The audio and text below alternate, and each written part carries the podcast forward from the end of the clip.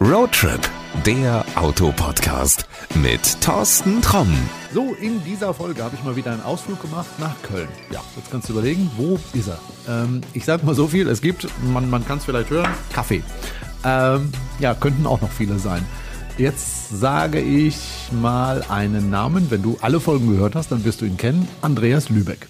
Ja, wenn du dich jetzt durch die Folgen blätterst, dann wirst du feststellen, jo, der war schon mal vor langer, langer Zeit hier in unserer Show zu Gast.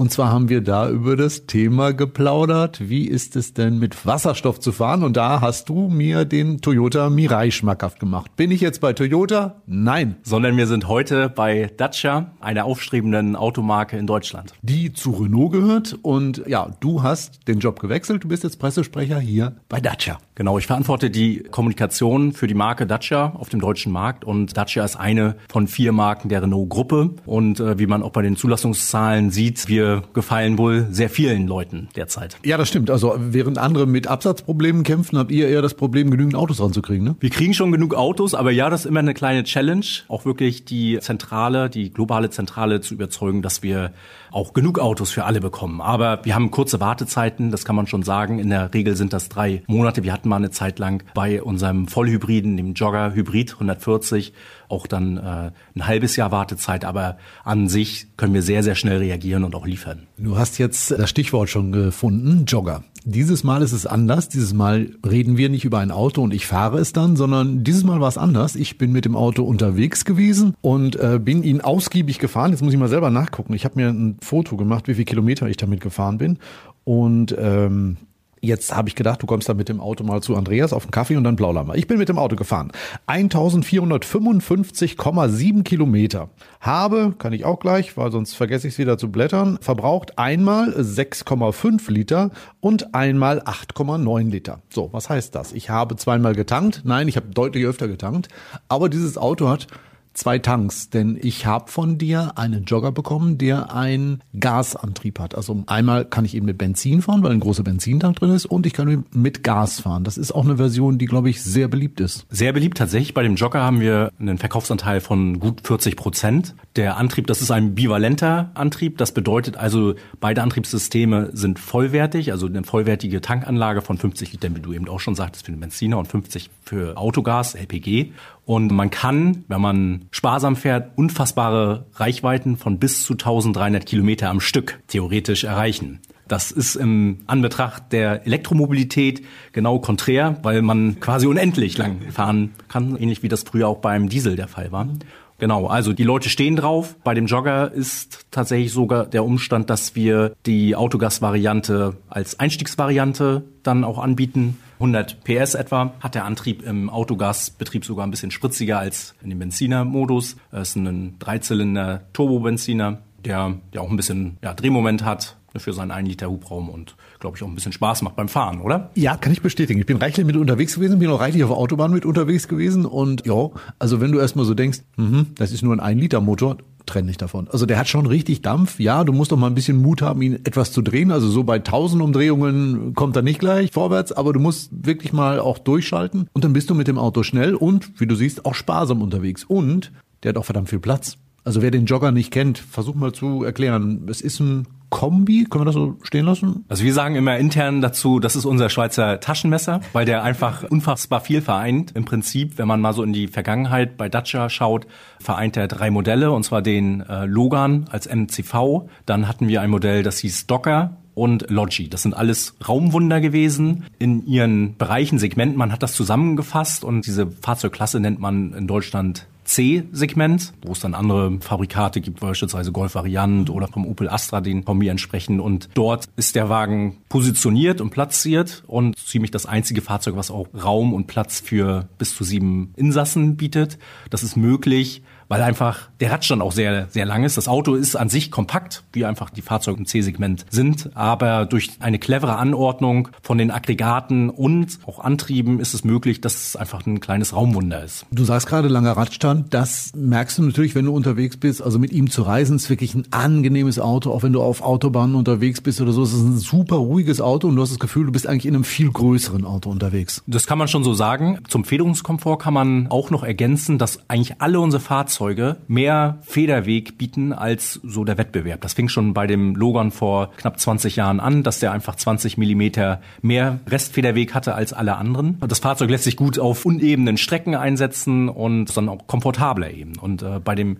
Jogger kann man auch noch sagen, durch den langen Radstand ist noch ein anderer Coup möglich gewesen. Also Dacia steht für pfiffige, preisgünstige Lösungen. Immer das beste Preis-Leistungs-Verhältnis eigentlich unter allen Anbietern, die es dort draußen gibt auf dem Markt. Das Fahrzeug wird nämlich im Nu zu einem Minicamper mit einer werkseitigen Lösung. Mit einer werkseitigen Lösung? Ja, normalerweise, man kennt das ja, wo dann Leute ihr Fahrzeug ausbauen, ihren Van oder ihren Kombi und dann Matratze reinlegen und das ist nicht genau das, was wir uns vorstellen, wie ein Minicamper aussehen soll und die Lösung ist aber super pragmatisch. Wir nennen das Ganze Sleep Pack. Das ist eine Box, eine massive Holzbox, die in das Fahrzeug gebracht wird. Die ist transportabel. Man kann sie also, wenn sie nicht keine Verwendung hat, auch aus dem Auto rausnehmen. Aufbauen auf dieser Holzbox kann ich ja eine Art Stecklattenrost montieren und eine Klappmatratze dann drüberlegen.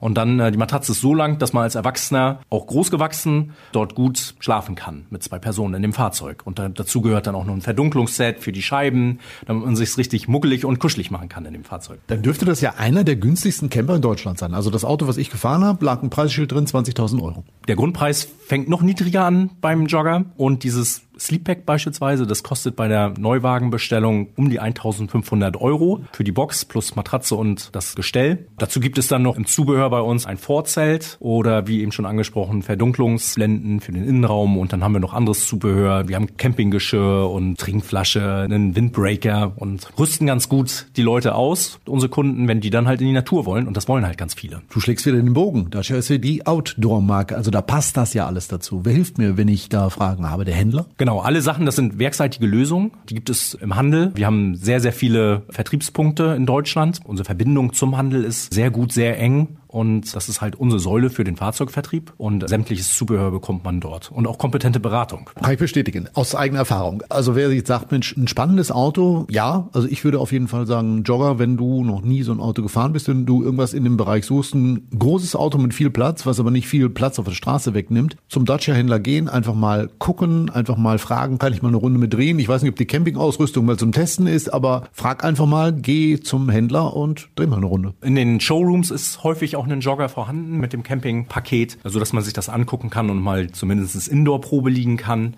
Zum Jogger kann man vielleicht noch sagen, ich habe es ja eben schon angesprochen, dass der Eco-G-Antrieb, der Autogasantrieb, ein umweltfreundlicher Antrieb ist. Wir bieten das Auto auch noch mit einem normalen Turbobenziner mit 110 PS und auch den ersten Vollhybriden der Marke seit dem Sommer an, also ein Hybridfahrzeug mit 140 PS und einem speziellen Automatikgetriebe und das ist so das andere Ende der Range innerhalb der Joggerfamilie. Ich höre schon heraus, du willst mich neugierig machen, dass er in irgendeiner anderen Folge mal in dieser Version auftaucht. Gerne doch. Können wir doch äh, bestimmt arrangieren. Ja, dann würde ich anschließend auch wieder auf den Kaffee vorbeikommen. Andreas, vielen, vielen Dank erstmal dafür. Ich packe alle Infos, die du brauchst, in die Shownotes und ich kann dir den Tipp nur geben, geh zum Händler und dreh eine Runde. Ja, danke für den Austausch und äh, hat Spaß gemacht. Uiuiui, da bin ich nochmal. Ich muss einen ganz wichtigen Nachtrag machen. Es ist nämlich ein dummer Fehler passiert. Ich habe gesagt, ich hätte mit dem Gasantrieb 8,9 Liter gebraucht und das ist nicht korrekt ich habe vergessen, den zurückzustellen. Also bei dem Dacia Jogger ist das so, wenn du den Verbrauchswert zurücksetzen willst, gibt es zweimal die Möglichkeit. Einmal beim Benziner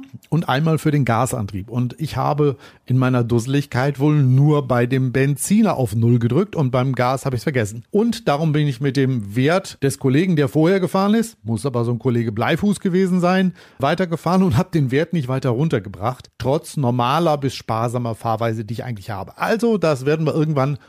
nochmal herausfinden müssen, dann kannst du davon ausgehen, dass auch der Verbrauch so um die 6 bis 6,5 Liter liegen sollte. Ja, peinlich, peinlich, aber wir lernen daraus fürs nächste Mal. So, das soll es für heute erstmal gewesen sein. Am Ende noch eine kleine Anmerkung. Falls du uns noch nicht abonniert haben solltest, dann drück mal in der App, wo du uns gerade hörst, auf den Button Abonnieren, denn dann kommt die nächste Folge auch automatisch bei dir an. Und ja, dann hörst du auch beim nächsten Mal, wenn ich wieder mit einem Gasantrieb durch die Gegend fahre, was ich wirklich brauche, weil dann drücke ich garantiert auf den Null-Button zweimal. So, das soll es für heute gewesen sein. Wir hören uns in der nächsten Folge wieder. Bis dahin, gute Fahrt, pass gut auf dich auf. Bis denn dann, adios. Das war Roadtrip, der Autopodcast mit Thorsten Tromm.